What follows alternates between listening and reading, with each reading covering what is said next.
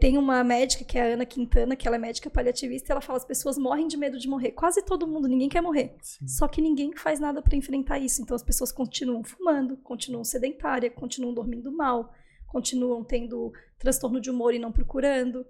Então, assim, na verdade, elas não têm medo, elas são é, bem corajosas, né? Porque elas estão pulando de bang jump, né? É isso aí, pessoal. Estamos começando mais um Jogando. Como é que tá, Jimmy? Estou muito bem, né? Esses episódios todos. É, é muito louco essa dinâmica da gente conversar com várias pessoas no mesmo dia, né? Um monte de assuntos. E aí, qual é o nosso tema de hoje? Hoje nós vamos falar sobre mastologia, é uma temática totalmente diferente, é um episódio especial, porque a gente está lançando aqui um novo podcast, Ferrari. Então tá na hora de a gente apresentar Pink nossas... Talk. É, tá na hora de apresentar nossos convidados. Exatamente, hoje, né? estamos aqui hoje com a Rebeca Heinz, médica mastologista, e com a Adriana Freitas, que também é médica mastologista e presidente da Sociedade Catarinense de Mastologia, para a gente conversar sobre esse assunto e também sobre o Outubro Rosa que está chegando, certo, Rebeca? Seja bem-vinda. Certíssimo. Muito obrigada pelo espaço, por falar desse projeto novo que vai começar agora em outubro, que tem tudo a ver, né? A gente trazer um podcast, um videocast, na verdade, falando sobre saúde da mulher no mês de outubro, que é um mês voltado para isso. E eu trouxe a doutora Adriana, que é presidente da sociedade atualmente, para estar nessa conversa gostosa com a gente. Oh, obrigada, Rebeca. Honrada pelo convite. Tenho certeza que vai ser uma delícia. Que legal. Então a gente vai aprender bastante hoje aqui, né, é, Ferrari? Principalmente porque as duas são, acho que são bastante estrelinha de Instagram e rede social, é, né? A gente já, já aprendeu um pouquinho com elas agora. Vamos aprender. E, inclusive, né, Rebeca, como é que você está se sentindo lançando esse novo projeto? Porque você já é podcaster, né? Mas agora vai focar no Pink Talk. Na verdade, eu gosto bastante de levar a medicina, o conteúdo científico para fora do ambiente médico. Eu acho que hoje em dia o conhecimento ele não tem que estar tá só dentro de um espaço fechado, ele não é assim nenhuma área e na medicina não podia ser diferente. Então eu comecei a fazer o Instagram quando eu me formei especialista, depois comecei a fazer o meu podcast e com isso a sociedade brasileira me convidou para fazer o podcast deles. Foi assim que eu conheci vocês e hoje em dia com esse boom de vídeos eu pensei, ok, vamos unir o útil ao agradável e vamos trazer, então, é, vídeo, coisas do Instagram, as lives para o mesmo lugar. É, então, foi aí que surgiu a ideia de fazer o Pink Talk. Que legal. Então, para a gente dar início, doutora Adriana, eu queria entender o universo da mastologia. O que é a, essa ciência, o que, que é essa área de conhecimento?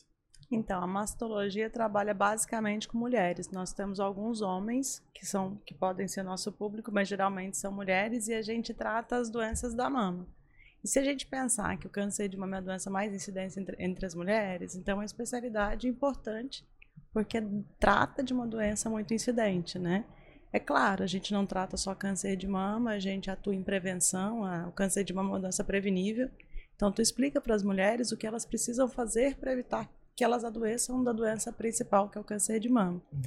Além disso, a gente trata doenças benignas, que também existem, então a gente tem um papel fundamental no tratamento da doença mais comum e mais grave, é, nas doenças benignas e na prevenção dessas doenças que a gente citou antes, né? Entendi. Então, é, na verdade, passa muito por um trabalho educacional também, de explicar para é, a sociedade, digamos assim, como um todo, né? O que é isso e a importância de estar atento à sua, à sua própria saúde, né? É, se as mulheres entendessem isso, já era um papel fenomenal do projeto do Pink Talk, porque realmente as mulheres nos procuram, nos procuravam por doença. Então elas estavam doentes e a gente tratava a doença. Hoje existe uma concepção que você tem que atuar na prevenção e as mulheres têm que ser ativas nesse processo. Elas nos procuram para receber a orientação e através da orientação a gente modifica a trajetória da doença, a gente reduz a incidência da doença. Sim. Então antes a gente tratava a doença, hoje a gente basicamente tenta prevenir. E Rebeca, é, eu tenho visto assim nos últimos tempos, né, é, essa essa difusão de conteúdo a respeito disso, né? É, salvo engano, tem uma campanha de combate ao câncer de mama que é uma é um, uma, uma, um símbolo redondinho, assim, azul, né? Com várias cores. E eu lembro de, de ter a, de ver essa campanha ser veiculada, várias pessoas públicas usando uma camiseta para defender uhum. essa bandeira. É, isso não começou há tanto tempo assim, né? Isso é do Instituto Brasileiro de Combate ao Câncer, IBCC. Na verdade, essa campanha é de um instituto. Acho que poucas. Eu não sabia disso antes de ser mastologista, achava Sim. que era uma campanha de divulgação do câncer de mama. E não voltada para um instituto, né? Mas é, vinha essa campanha onde as pessoas usavam esse símbolo azulzinho. É, hoje em dia isso tem uma dimensão muito maior, porque as pessoas com rede social, muitos artistas, por exemplo, eles não têm tanto medo de expor que tiveram a doença, né? E isso tira um pouco o estigma de ter um câncer, que seria uma pessoa muito debilitada, e tem lá pessoas, modelos, artistas, cantoras, dizendo, ó, oh, eu tive câncer, tô aqui, é, continuo bem, mas vamos lá, mulherada, vamos se conhecer, vamos procurar um médico, vamos conversar sobre o assunto. Então vai tomando uma dimensão muito maior, né? Sai ali daquela. Era uma coisa comercial, né? Era Sim. no intervalo das novelas que Isso. aparecia para comprar camiseta, tinha livros, cadernos, eu lembro para comprar. É, todo uma, um merchandising ali de vários tinha, produtos. Tinha, eu né? lembro na época de colégio, assim, tu comprava lá o caderno da, do, do câncer de mama. Hoje em dia tem essa divulgação ampla é por conta da internet, né? Então a gente sabe o artista que teve câncer de mama, o que, que o artista está fazendo, o que, que o artista está tratando, Mas teve, quem que ele trata. Teve uma transição, então, teve uma, uma, que é uma questão da, de enfrentar o estigma, né? No fato de você chegar e reconhecer que uma que ficou doente ou alguma coisa assim. Depois teve o processo de talvez de conhecimento exatamente de como lidar com a situação e tratamento, coisa que seria um outro eixo, né? Digamos, acho que o lado do estigma foi uma coisa que já está tá mais para trás assim desse problema, né? É, ainda não tanto, né, Adri? É? Eu queria que sim. Eu acho que a ideia do IBCC foi muito interessante. Inicialmente, eles tinham a ideia de é, levantar fundos para isso, para o trabalho, né, em combate ao câncer, e as pessoas abriram espaço para a campanha, porque as pessoas entenderam que é estatístico o problema. Muitas mulheres são acometidas por câncer de mama. Então, a partir desse momento, a, a ideia de prevenção do câncer de mama ganhou espaço e como o número de mulheres é assustador e a doença é grave, então a gente começou a ter todo esse espaço na mídia. Então se você perceber, tem Setembro Amarelo, tem Sim. tem várias outras é, campanhas que vieram depois Acho do que Outubro Rosa. Azul, se não me engano, da, câncer de próstata. Que vieram depois do Outubro Rosa, porque é uma campanha de sucesso. E esse alcance é o que a Rebeca disse é, uma vez que o tema é tão importante e chama a atenção das mulheres, que é uma doença que preocupa muito, a campanha tem muita, tem muito, tem muita permeabilidade na população. Então, aproveitar esse cenário para instruir, eu acho que é uma ideia muito legal, né? Agora, o estigma, Fábio, o estigma é muito complicado. Uhum. Porque imagina, quem é, eu imagino que as artistas elas devem estar pensando é, que também não é uma coisa legal você promover que você tem uma doença que te causou uma deformidade. Então, são mulheres bonitas que foram tratadas de câncer de mama e têm uma deformidade. Então, tem todo um trabalho de desmistificar a questão da beleza e que existe uma possibilidade de você viver bem apesar de ter uma deformidade. Então, eu acho que a gente está nesse trabalho de ensinar as mulheres a se identificar. E quando você coloca uma mulher linda, é como a Ana Furtado, por exemplo, que teve câncer de mama, e ela está se expondo, elas pensam, bom, ela é linda, tem algum, ela tratou o câncer de mama e continuou linda. Então, Sim. Inspira é... de alguma maneira a mostrar isso. que existe um horizonte, né? Hoje é mesmo, tão... né, eu atendi uma paciente, a gente estava conversando sobre isso, que ela falou, ah, doutor, eu, eu venho aqui, eu consigo é, me abrir, porque no meu círculo as pessoas pensam, poxa, tu já tratou e tá tudo bem.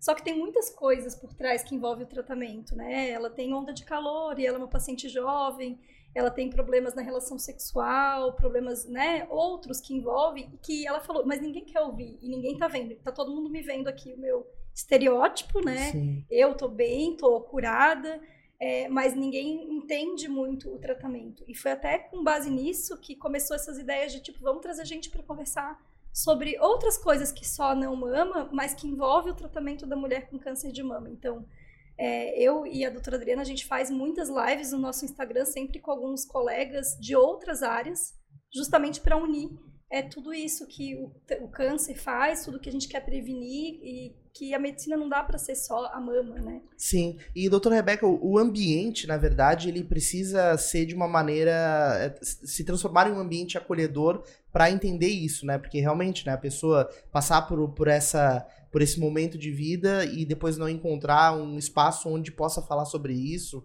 basicamente porque as pessoas ignoram o assunto, né? É, o ambiente é muito por isso que o Outubro Rosa também vem tão forte, né? Porque as mulheres, a mulher, a mulherada é muito forte, né? Então, elas acham ali o nicho de compartilhar as informações, começaram a fazer núcleos, então é, tem muito apoio uma com a outra. mas a gente ainda tem pouco espaço para falar abertamente, né? Eu, eu, eu, ainda acho que o câncer, infelizmente, é muito estigmatizado. E é como a doutora Adriana falou, é um problema de saúde pública. Sim. Né? Dificilmente a gente vai passar essa vida sem ter um tipo de problema como esse ou alguma outro tipo de, tipo de doença, né? Claro. Uhum. Mas eu, talvez eu, esteja me expressado mal, eu tenho um lado do estigma no sentido de chegar e reconhecer que pode estar com algum problema e coisa parecida, quer dizer, fugir de, é, é de, de procurar diagnóstico e, coisa, e ficar tentando deixar o problema passar. E tem um lado do estigma que eu entendo também da, da digamos, de, de aparecer né, com, a, com a doença e coisa assim, que eu acho que é o outro lado, né? Tenho, é, a gente também, eu, eu, acho que um dos lados que a gente tem que bastante trabalhar é essa questão de chegar e fazer o uh, é acompanhamento precoce, né, de verificar cedo como é que está a situação e coisas assim, que, como é que você pode ficar adiando demais, adiando demais, exatamente por causa desse medo de chegar e ficar exposto para o resto das pessoas, o resto da sociedade ou da, da família. É como se, se é, você quer dizer assim, é, as pessoas não procuram atendimento porque o que eu não estou vendo eu não tenho. Uhum. A partir do momento que eu procuro atendimento eu posso descobrir eu não quero, né? Uhum. Eu não quero viver isso. Então o que você está todo certo. O que a gente está falando é exatamente isso. Tem várias nuances do que o Outubro Rosa envolve. Existe você chamar a paciente, não tenha medo. Se você diagnostica precoce você fica curada. E o que a Rebeca diz que é muito importante é nós estamos, nós médicos, porque o outubro rosa não é só para o paciente. Ele é uma oportunidade para o paciente saber que ele precisa se mexer e para o médico olhar para o paciente saber que ele precisa assistir. Então existem sequelas que precisam ser cuidadas e nós nos importamos com isso. Só que a gente vai se importar a hora que o paciente se empoderar e se colocar também. Eu sinto isso. Eu estou me sentindo assim depois do tratamento.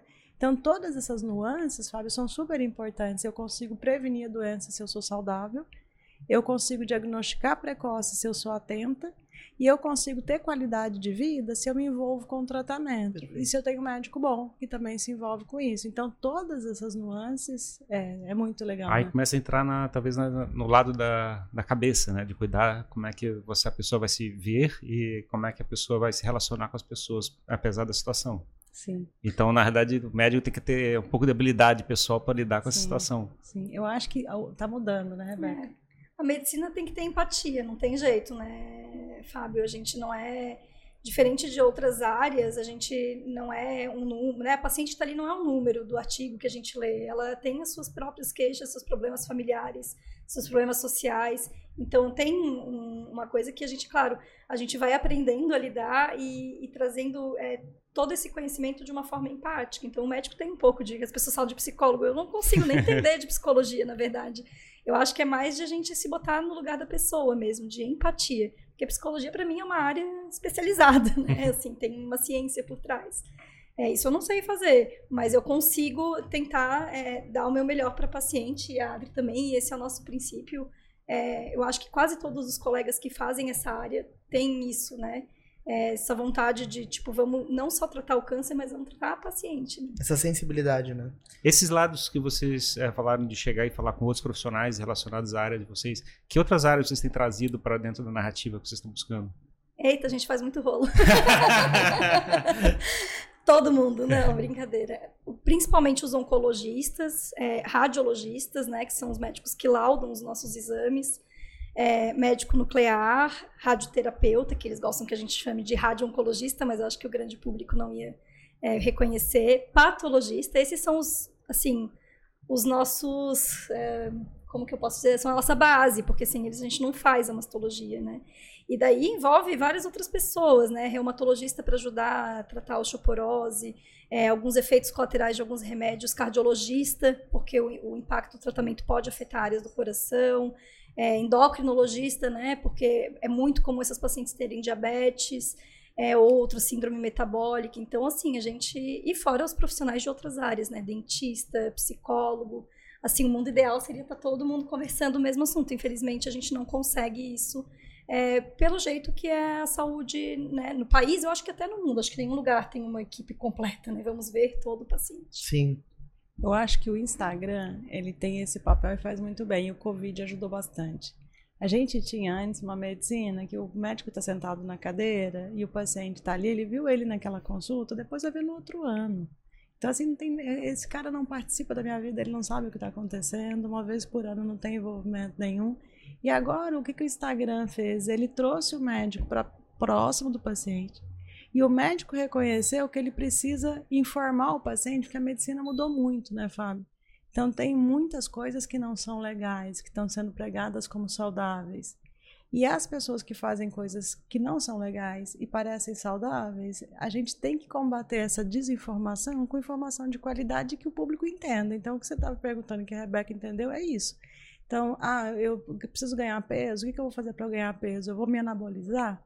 Eu vou fazer tudo que eu puder para chegar nisso? Não. A gente vai chamar um endocrinologista e nós vamos falar com ele na sua linguagem o que, que você precisa fazer, o que, que é certo. Aí você está dando a informação para o paciente. O que ele vai fazer com ela, aí é responsabilidade do paciente. A gente entrega o que é correto, ele tem uma visão correta, uma outra medicina que está nascendo que a gente não sabe que evidência tem, e ele vai conseguir julgar. Então, o que a gente quer que o paciente tenha é informação na mão.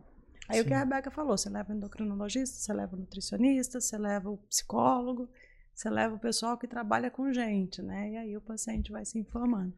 Como, e... como está evoluindo esse lado da, da comunicação, né, de fazer as pessoas é, fazerem parte desse processo de, como é que é, de entender como é que funciona a própria, o próprio organismo, entender uhum. é, como é que a medicina é não é mais... É tomada de decisão, né? É, a pessoa ela tem que saber, a gente tem que guiar, né? E a paciente tem que ter é, autonomia, né, para poder fazer o tratamento e o que a gente acha melhor, né? E a internet, de certa forma, está viabilizando isso, Sim. uma coisa que não acontecia antes, né? Teoricamente, você tinha que chegar e visitar um médico, ele tinha, era fonte da sabedoria e você tinha Mas que sair... Mas eu acho que isso não só com médico, né, Fábio? Eu acho que é, quem conhece um pouquinho de história sabe, por exemplo, Galileu Galilei, ele saiu da universidade porque ele achava assim, ó, ninguém vai querer comprar o meu telescópio aqui, então eu vou sair para vender e vou Sim. difundir essa informação. E ele foi super eh, julgado na época, porque como é que a pessoa vai sair e tirar aquele conhecimento da universidade? Então, hoje em dia, todo o conhecimento ele tá ali. Claro, a pessoa tem que entender que a gente estuda muito para tomar as decisões, né? Mas a gente consegue ler um pouco e ter informações é, de tudo, né? Então a gente só tem que saber é, em quem que a gente vai procurar, onde que a gente vai direcionar e onde vai procurar a informação. Que tem a parte boa e a parte ruim, né? Porque é o que a Adri falou. Tem muita informação ruim acerca de saúde na internet. Muita. Então, por isso, por isso que eu acho que quem faz dá informação boa tem que estar tá em canal de comunicação. Sim. Né? Em podcast, em videocast, em Instagram. E existe também aquela área que pensa, poxa, mas a pessoa está fazendo, tá sendo blogueira, né? Médica Sim. blogueira, uhum. que também não é visto com bons olhos por muitas pessoas. O que é uma pena, porque se tem a pessoa que está fazendo medicina que a gente não acredita, que é uma medicina sem evidência científica, sem empatia, sem cuidado, mas vai falar o que quiser na internet. Então eu acho que tem que ter o equilíbrio e a gente poder falar também a parte é, é, que a gente acredita, né? A internet ela acabou é, promovendo essa mudança em todas as áreas, né? uhum. né? E aí quando você é, promove um conhecimento de qualidade, a tendência é que isso se sobreponha a informações encontradas, né? Uhum. A ideia é essa. É, você comentou um pouquinho antes, doutora Rebeca, sobre o, o, alguns dos impactos, né? Dessa jornada, né, de enfrentar um, um, câncer de mama na vida da mulher, né? Você falou de ondas de calor, etc. O que, que normalmente, o que impacta, assim, na maior parte das, das, é, das vivências, é, a mulher que passa por isso, né? Quais são os tipos de impacto na vida da mulher? Eu acho que o principal ainda é a cirurgia, né? Porque a mama, apesar de não ser um órgão, né, não tem uma função vital para nossa feminilidade, para nossa autoestima, é, para as relações sexuais, para o futuro reprodutivo, né? Tem a questão de amamentação. Ela ainda tem um peso muito forte para a mulher. E isso independente é, se essa mulher tem relação homofetiva, não tem homofetiva, a mama ela é importante para todos, independente da idade também. Então eu ainda acho que tu ter cicatrizes na mama, às vezes retirar a mama ainda é o maior impacto. É, tem muitas técnicas de reconstrução, a gente consegue fazer cirurgias pequenas, por isso, de novo, a importância de a gente dar informação de qualidade, que se a gente pega um tumor de milímetros, a gente faz uma mini cirurgia, né? Fica um Sim. cortezinho mínimo. É, mas eu ainda acho que tem essa, essa, como é câncer de mama, né? Quando a gente fala, ninguém ainda se abala com a cicatriz do pescoço do câncer de tireoide, né? Então eu acho que a mama, assim, a cirurgia ainda é o que mais impacta. Sim, que promove. Minha opinião, né? Acho que não sei se a Adri concorda. Sem dúvida. Mas assim, a feminilidade no tratamento do câncer de mama é afetada de várias outras formas, né? Então as mulheres vão fazer quimioterapia, elas perdem os cabelos. Aí depois elas estão fazendo quimioterapia, elas ganham peso.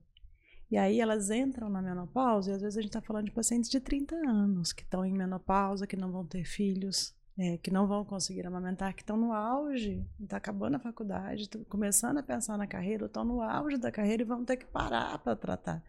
Então, a doença, se não bem manejada, o câncer de mama, ele atrapalha a autoestima do ponto de vista físico e do ponto de vista emocional. O que, que ela representa? Se ela não vai ter filhos, ela não vai trabalhar. Então, é esse é o cenário que ela fantasia quando ela tem câncer de mama. A partir dali, tudo vai mudar. E não é assim. Pode mudar para melhor. Então, a gente assume o problema como é, a gente arruma uma assistência muito legal, com médicos que sejam bem orientados e fazem a história acontecer. Elas vão poder ter filhos, elas vão poder ter carreira, a vida não vai parar ali. Elas vão lidar com o transtorno da imagem que aconteceu e vão ficar bonitas. Eu tenho pacientes que são lindíssimas em quimioterapia. Sim. Por quê? Porque existe algo além do que as pessoas enxergam dentro delas. E elas começam a admirar: olha só como eu lidei bem com isso. Claro. Olha como minha família apoio, olha como eu sou forte, olha como as pessoas me admiram porque eu faço assim. E aí, a partir dali, elas ganham, muitas pacientes da gente redescobrem né, outros caminhos. Então, a gente às vezes fala de um jeito duro, que realmente é o começo. Mas a paciente ela precisa saber que existe uma longa vida, porque é uma doença curável. E que ela, se ela conseguir lidar com isso, ela muda todo o cenário e ela vai ficar super bem. Né? Então, nesse sentido, Fábio, é estigma. Uhum. Porque a gente consegue manejar a maioria das coisas. Né? A incidência está aumentando ou está diminuindo? Como é que a coisa está indo? O que está provocando, como é que é essa, esse, esse essa onda? Se é uma onda, é uma onda? A gente está vivendo muito mais, né, Fábio? Uhum. E a gente também está tendo cada vez mais exames de melhor qualidade que permitem um diagnóstico mais precoce da doença, né? Então, isso com certeza aumenta a incidência em número. A gente detecta mais, a gente vive mais tempo para ter essa doença, né? Uhum. Mas a gente também vive muito mal, né? É, então, a gente vive em ambientes poluídos, a gente vive estressado, a gente dorme mal, a gente come mal, a gente não se, não se exercita. Essa é a grande parcela da população. Né? Eu tive um professor que falava uma frase que é assustadora, a primeira vez que a gente escuta, que é a gente tem câncer todos os dias. Todos os dias, eu, Adriana, Jimmy, Fábio, Nossa. tá fazendo câncer, a gente tá fazendo câncer. Só que o nosso organismo, ele tá saudável, então ele consegue fazer aquela célula que tá formando câncer e mata. Né? Então essa célula não se multiplica e não se dissemina, né? E a partir do momento que há um desequilíbrio disso, a gente tem. Então existe uma incidência maior por vários aspectos. É muito difícil. A medicina não é uma matemática, né? Não é uma ciência exata. Então é muito difícil a gente entender o porquê é, que a gente tem um aumento de incidência. A gente sabe que a gente vive mais, a gente detecta mais, porque o mamógrafo de agora é muito diferente do mamógrafo dos anos 80 né, que hoje em dia a gente tem ressonância, tem outros exames que ajudam a complementar o diagnóstico, então a gente detecta mais. E a paciente de 70 anos, hoje em dia, tá, hoje eu atendi uma paciente de 70 anos fazendo é, triatlo. Nossa. então esse é o perfil da paciente de 70 anos, né? A minha avó não chegou a 70. Sim. Né? Mas quando a gente vai avaliar, tem muito câncer atribuível à qualidade de vida e existem muitas pesquisas sobre isso. Então, nos últimos anos, sim, a gente tem mais câncer também, e não é de mama. Nós temos vários outros cânceres. Então, a paciente sempre vê na televisão famoso, né, com câncer, e às vezes a gente fica pensando, aumentou? Ou a informação está sendo disseminada? Não, aumentou também. Por quê? Porque todo, tudo isso que passou a ser normal, é, eu tenho uma carreira e eu tenho filhos, e tenho casa para cuidar. Eu sou bem sucedida, em casa tem que ser também, tem que ser bonita. Isso é uma pressão maluca. Sim, absurdo. Isso. Ah, é o que a Rebeca está dizendo da poluição ambiental, dos alimentos que são cheios de agrotóxico.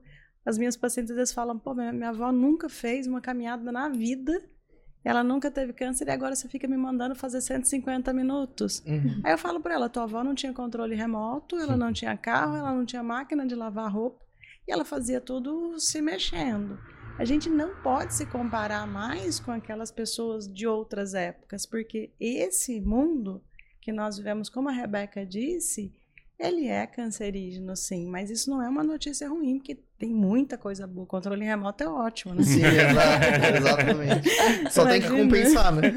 Vocês da tem tecnologia vendo a gente criticar a tecnologia. Não, Sim. ela é maravilhosa, só que você paga um preço, que também não é um preço, não é tanto sofrimento assim. Fazer os seus 150 minutos, fazer a tua comida.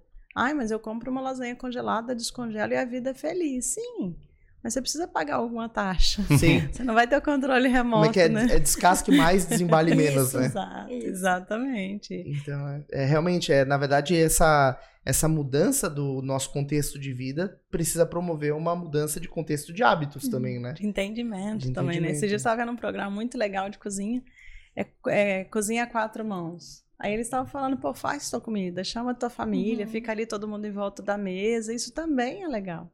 Porque a gente chega, morre em casa e dorme, né? E é legal Chega, até para as corre com- relações, é, né? Porque exato. daí tu fica ali, tá cozinhando com o marido, conversando. É coisas que as pessoas perderam, né? Sim, exatamente, porque tá tudo muito muito na mão, assim, né? É, como é que surgiu? A gente falou aqui um pouquinho de Outubro Rosa, né? Mas como é que é, isso impacta, né? a- a- vocês veem que é, é um mês inteiro que várias organizações promovem eventos. Como é que isso nasceu? E- É, eu ia perguntar por que outubro? é exato.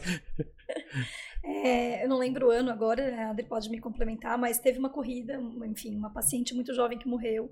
E a irmã dela fez um instituto para divulgar informações de câncer de mama, porque ela achou que o diagnóstico da irmã dela foi muito tardio, que é Susan Kuhlman. É, e ela fez uma corrida para ganhar fundos é, em Nova York. é, e com isso as pessoas ganhavam um lacinho cor-de-rosa, que é, remete ao símbolo do- da AIDS, né? Que é aquele Sim. lacinho, só que ele é cor-de-rosa para falar de, de câncer de mama que é na população feminina. E, e essa corrida foi em outubro. Então, daí surgiu o Outubro Rosa, e a partir daí, vários lugares. é, São Paulo foi o primeiro lugar aqui no Brasil a botar monumento cor-de-rosa. E assim foi começando a se divulgar. Isso foi É. com mais ou menos que ano? Eu acho que foi na década de 80. 80 faz tempo, então. Isso, Como eu a- não era nascida. a- Como eu já era uma pessoa adulta. Não, brincadeira. Mas é mais ou menos nos anos 80. E daí Uhum. foram todos. É uma coisa mundial, não é uma. Outubro Rosa não é outubro é, no Brasil, né? Outubro Rosa. Eu já tive a oportunidade de estar na França e na França todo se dá todo, fica, tudo fica rosa, tem corridas é, em prol de divulgação de atividade física, vamos conhecer seu corpo.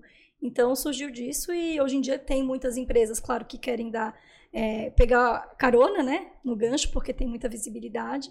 Mas a parte boa disso é que a gente divulga é, o câncer de mama, que é o câncer mais incidente na população feminina.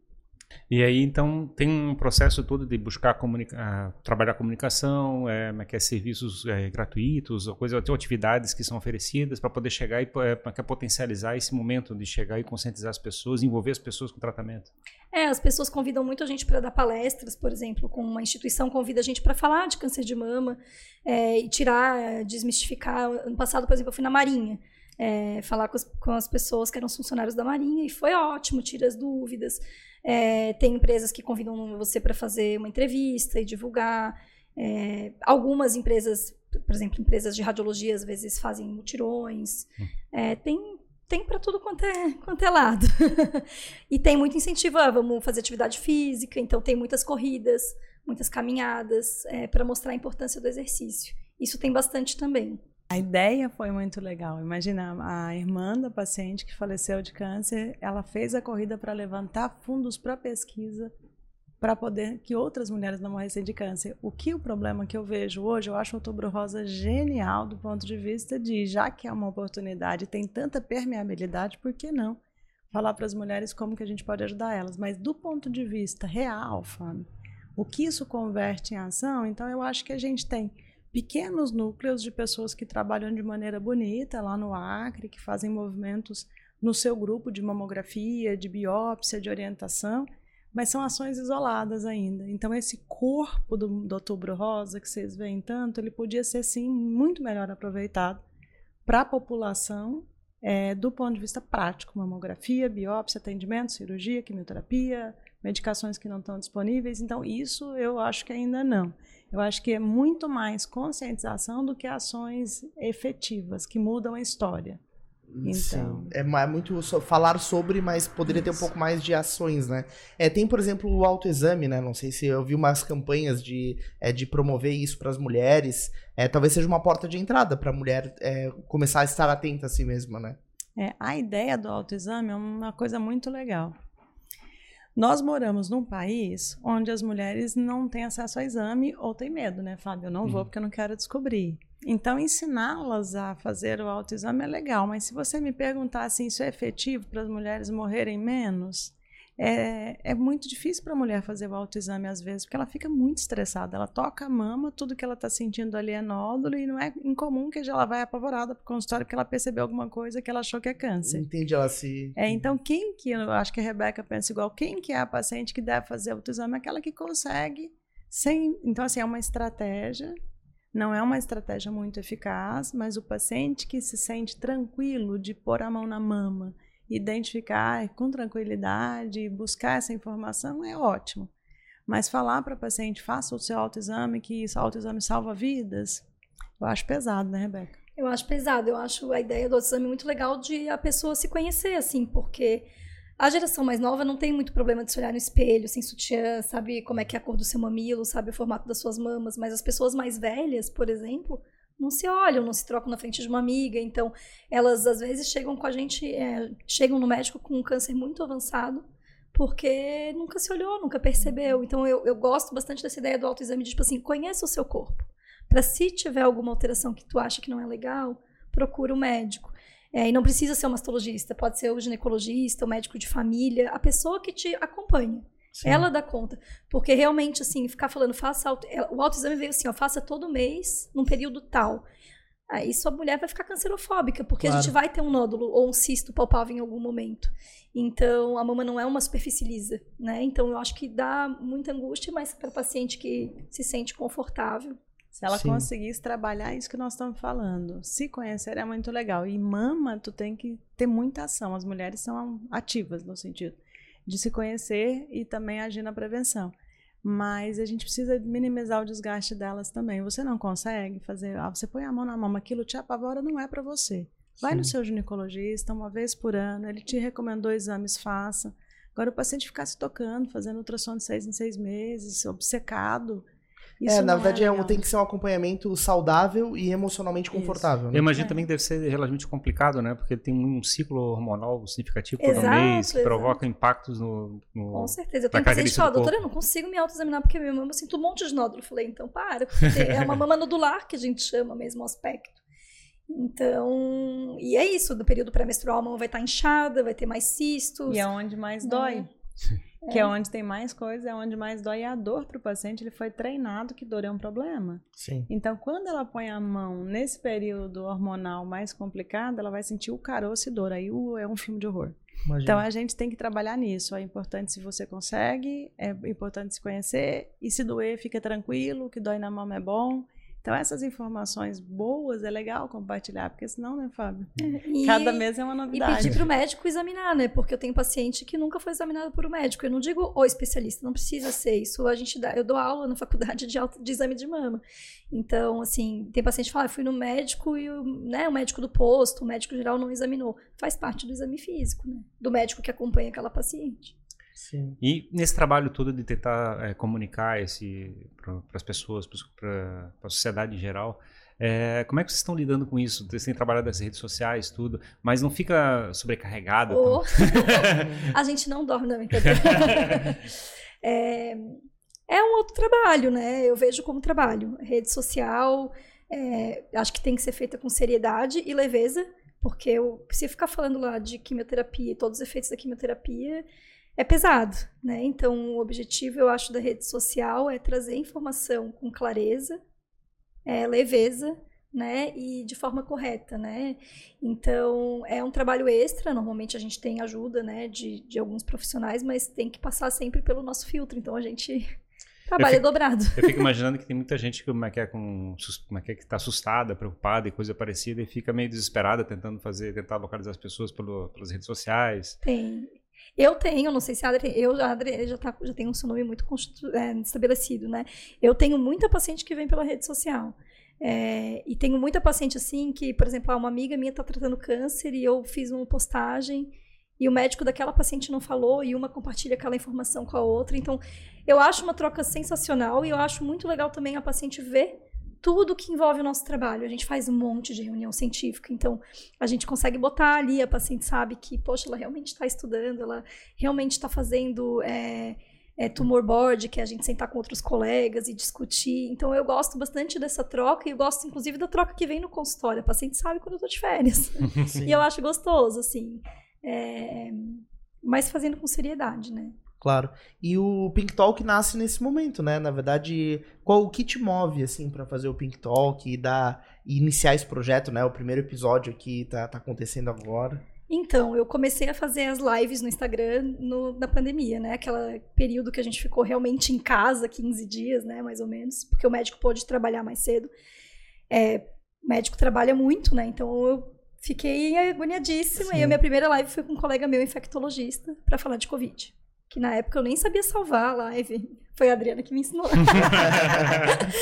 e, e daí, e foi super gostoso a troca. As pacientes perguntaram coisas é, e, e, eu tive um, eu, né, são pessoas que eu levo com muito respeito e que eu sei que vão responder coisas corretas, é, com propriedade científica, com respostas sérias, acadêmicas. Então tem uma troca muito legal e eu também aprendo, né? Muito, porque eu trago colegas que não são da minha área e eu não consigo mais ser tão atualizado em tudo. Então, as lives vieram e eu tô, desde quando começou a pandemia, fazendo quase todos os meses. É, poucos meses eu não tive. É, e começou a esgotar um pouco também, né? Eu fazia o podcast também, muita coisa junto, e eu pensei, ok, vamos unir o útil ao agradável. Sim. Vamos fazer um videocast, que daí eu vou estar trazendo os colegas que eu gostaria de conversar, que eu gostaria de ter informações divulgadas para minhas pacientes que eu queria que as pacientes ouvissem, né? Que não viessem com a besteira que escutou em uma fonte não confiável. Então, um colega meu, né, que, que eu sei que vai falar coisas certas, é, e vai estar nas plataformas de, de comunicação. Vai estar acessível, né, para as pessoas Vai estar acessível. Sim. Você produz bastante conteúdo para rede social também, né, doutora Adriana? Eu sou de outra faixa etária, né? Não. Então Não vamos parece. entender. vamos entender que a Rebeca e eu temos uma distância. Eu, eu tenho um ponto de vista da, do Instagram, Fábio, é uma bandeira meio vamos combater a desinformação. Então dá trabalho. É, realmente não é ali que meu paciente me acha, eu acho, não tenho esse, esse entendimento. Mas ao mesmo tempo é ali que ele escuta o que eu estou falando, ele pode ter acesso à minha opinião. E essa minha opinião pode vir de encontro a uma opinião de outra pessoa que falou uma coisa que é ruim para ele. Então, por exemplo, minhas pacientes hoje que chegam tomando essas medicações malucas, elas já chegam se explicando. Eu não falei nada, onde que elas viram? Sim, exato, exato. Então, em algum lugar chegou para elas que aquilo não é legal e não é certo. Então, nesse sentido, é o que a Rebeca falou de sair da universidade. Eu falo para os meus colegas: vocês têm que sair do banco da, da, da mesa que vocês estão com seus alunos e onde vocês são autoridade e para o seu paciente, ele está com dúvida, é lá que você precisa ir. Então, o Instagram ele trouxe isso, ele me trouxe a oportunidade de levar para o paciente informação de qualidade. Ele não tem como conseguir de outra maneira, porque se ele abrir o Google, e ele está certo de abrir o Google, não tem crítica nisso, eu preciso pôr alguma coisa ali que vai levar ele para aquilo.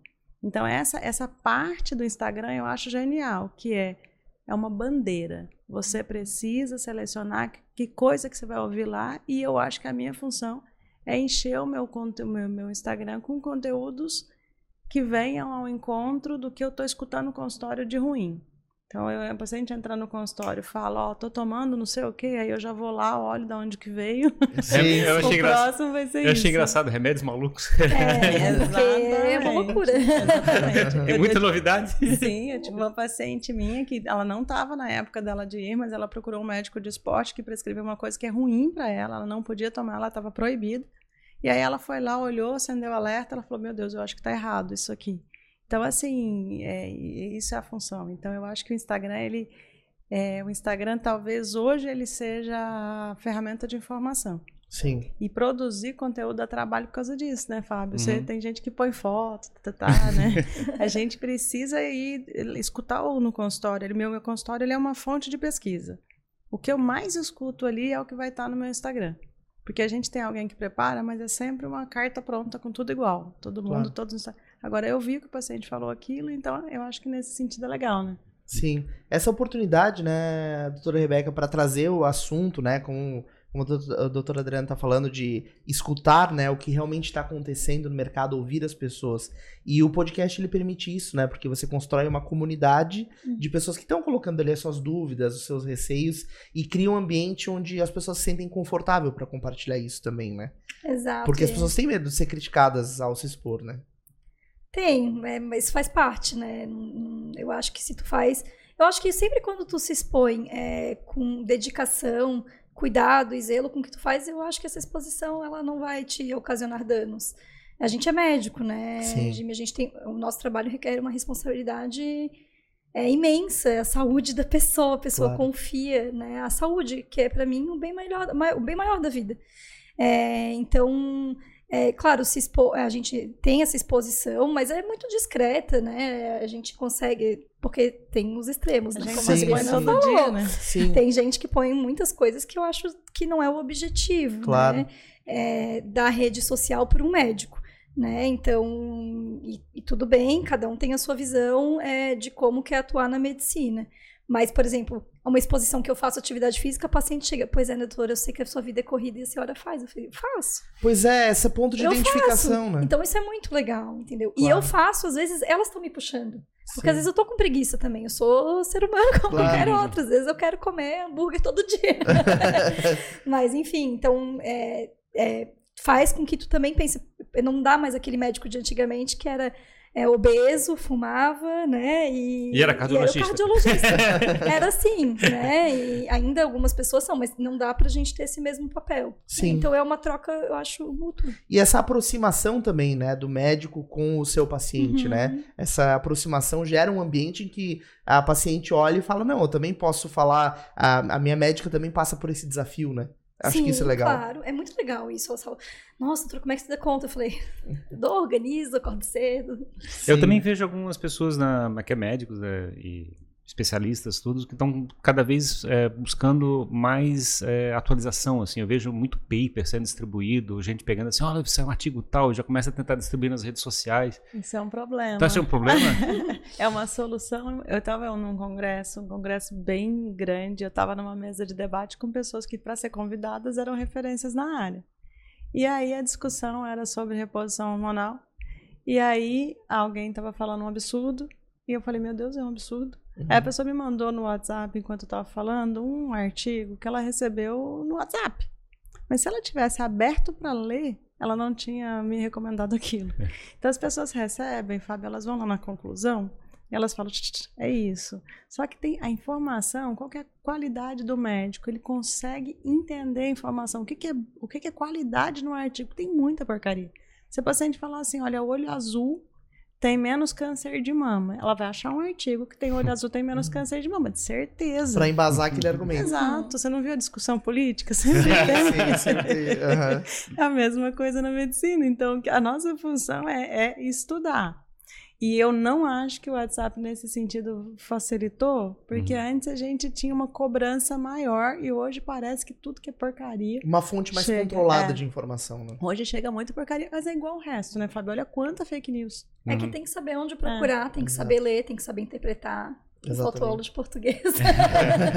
Mas interpretação de texto, análise estatística. Então envolve um mundo que, que realmente só recebeu o artigo e tirar aquela conclusão.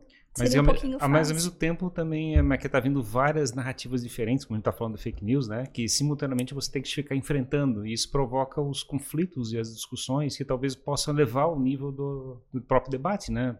Obviamente pode, tu pode morrer afogado na quantidade de lixo, mas é, Eu acho sensacional. A medicina ruim, ela melhorou a medicina boa. Porque essa história, sai da sua faculdade, do seu, da sua autoridade, vai lá no seu Instagram e vai falar o que você acredita. Porque você vai ficar criticando o cara que tá fazendo besteira, tá ganhando dinheiro. Aí todo mundo acha que o problema é o cara tá ganhando dinheiro com loucura. Não é, nós estamos preocupados com o paciente, mas não adianta ficar preocupado em casa, né? E expor, a gente se expõe todo dia. Eu Claro. sento na cadeira e falo, você tem câncer de mama, seu tratamento é esse, esse, esse, esse, esse. Tô me expondo. Então, a diferença ali é que agora a gente se expõe, sabe, meu marido não tem cabelo, meu cachorro tá velhinho, cego. Eu sou uma pessoa que tem uma vida igual a de todo mundo, eu não Sim. sou autoridade. Tá lá a Sim. minha vida normal. Então, ele realmente trouxe o médico pro lugar dele, né? Sim, que legal, que ótimo isso. E quais são tuas pré-expectativas, Rebeca? Assim, tu imagina algo pro Pink Talk? É, o que que o teu, teu coração sente, assim, desse, desse caminho que tá começando? Ah, eu queria poder falar de câncer de mama, de saúde da mulher, de uma forma leve. E poder combater um pouco tanta desinformação, porque a gente está falando aqui de informação de qualidade, mas a grande maioria é informação ruim. É, então eu queria poder ouvir meus colegas, é, né, fazer os questionamentos que eu vejo as minhas pacientes perguntando para mim no consultório E eu não sou autoridade no assunto, né? Então, eu não sou a pessoa que mais entende de diabetes, que mais entende de, de obesidade. E, e trazer esse colega aqui para combater as outras informações que a minha paciente está tendo como errada. E falar de saúde como um todo. Se eu acho que quando a gente muda uma pessoa, né, assim, se a gente faz, eu vejo isso no consultório, às vezes tem uma paciente que ela fala, doutora, a senhora não vai acreditar, estou fazendo atividade física, eu fico super feliz, porque se eu mudar uma em 100, para mim, eu acho que meu papel como médico eu já estou fazendo. Queria mudar em 100, não vou conseguir. Sim. Mas assim, eu acho que a gente vai mudando e vai trocando e eu acho que sempre quem ganha mais sou eu, né? A gente ganha, a medicina tem isso, assim. Eu não sou aquela pessoa, ah, a medicina é a melhor profissão do mundo, mas eu acho que a medicina ela tem uma troca. Né? E isso não tem nenhuma profissão que dá. A gente dá, a gente se doa muito, porque para fazer uma medicina de qualidade é 24 horas por dia, não dá para dissociar. É, mas a gente ganha muito em troca. Então, assim, quando a gente vai reclamar de uma coisa, a gente tá com sapato não tá legal, mas eu acabei de dar um diagnóstico de câncer de mama. Então, assim, Sim. faz a nossa vida ter um pouco mais de sentido, eu acho, né? Claro, claro. Então, eu queria isso, eu queria que motivar um pouco as pessoas para trazer informação de qualidade, que as pessoas escutem é, a minha opinião, a opinião do meu colega, é, de quem eu acredito que traz informação correta e tem um pouquinho de consciência sobre a saúde. Né? E daí, de novo, eu gosto muito de ler, então eu sempre trago coisas que eu leio na minha prática.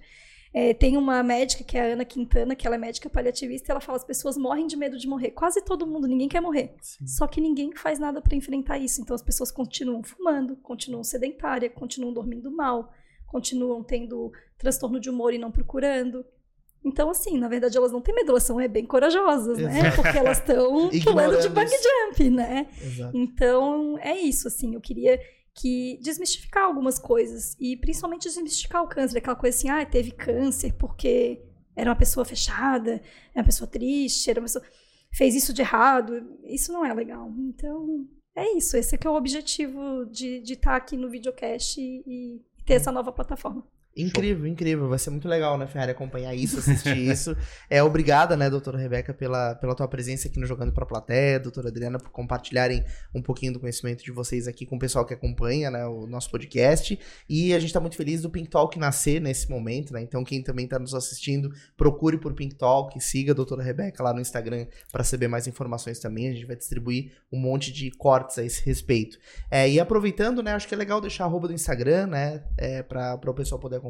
O meu é meu nome, é arroba doutora Rebeca Heinzen. É, tô lá. É isso aí, é só seguir. E o teu da lá, lá, Adriana. Adriana Procura Freitas, Adriana Freitas que vai encontrar, mas eu acho que é da é lá, Harmony, alguma coisa assim. Adriana Freitas, mastologista.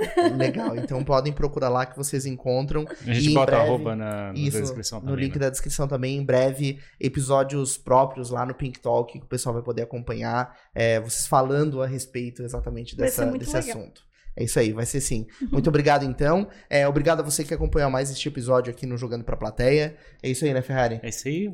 É, como é que ficamos hoje, então? Pedir pro pessoal se inscrever né, no nosso canal. Aham. Agradecer os nossos parceiros aqui, do LID, do Davi Paz Lima, nossa assessoria de imprensa oficial. E o espaço do lead que você deu aqui para nosso Exatamente. gravação do podcast. A gente tá curtindo bastante aqui esse novo estúdio. Espero que você também esteja gostando.